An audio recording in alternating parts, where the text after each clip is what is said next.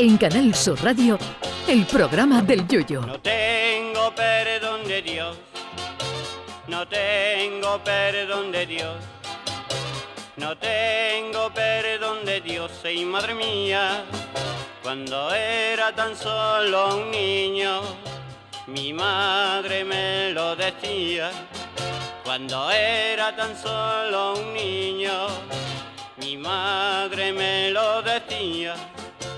No tengo perdón de Dios, no tengo perdón de Dios, no tengo perdón de Dios. Perdóneme usted, madre mía.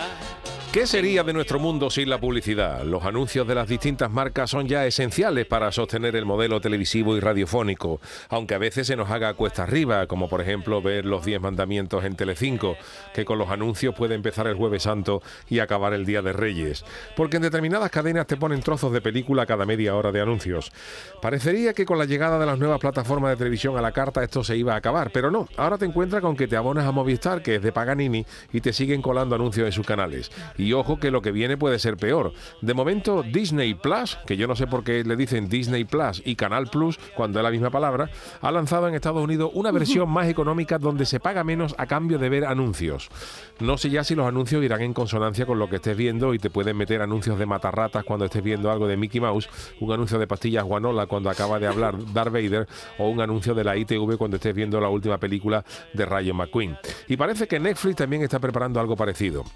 El problema de Disney es que anunciaron esta modalidad como la más barata. Y así es, pero es que han subido las demás. O sea que vas a pagar ahora lo mismo eh, por ver em, Disney con anuncios eh, que sí que, con, sin anuncios, ¿no? Pues si quieres verla sin anuncios, arrascarte el bolsillo. De momento, eh, esto solo ha aparecido en Estados Unidos, pero es cuestión de tiempo. A mí no me gusta la idea de ahorrarme unos pocos de euros para tragarme un pastiche de anuncios en este tipo de plataformas. Yo seguiría pagando algún euro más para verlo sin publicidad. Pero sí, por ejemplo, me interesaría la opción de comerme una mariscada gorda en Romerijo por 14 euros para mí y para mi mujer, mientras que un camarero me cuenta en la oreja las últimas novedades publicitarias de la empresa. Extiendo también la propuesta a todo tipo de freidores y restaurantes. Tampoco me importaría que mi hipoteca se la patrocinara alguna firma publicitaria, ya sea parcial o totalmente, a cambio de rebautizar mi adosado, que pasaría a ser conocido como detalle tal, número tal, a mostrar un gran letrero que pusilla, por ejemplo, Villa Spotify.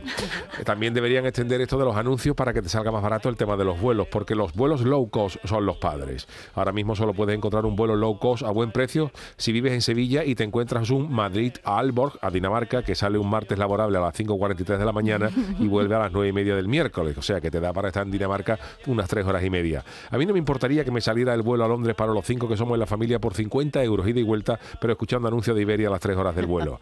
Así que como mucho me temo que como empiecen a subir los precios para ver contenido en estas plataformas sin publicidad, nos vamos a volver todos al antiguo modelo de televisión, cuando tenías que esperarte media hora de anuncio antes de que le diera el jamacuco a Chanquete. Porque como sigan subiendo el Disney Plus, yo lo voy a convertir en Disney Plus Plus. Ay, mi velero, velero mío. Canal Sur Radio. Llévame contigo a la orilla del río. El programa del Yoyo.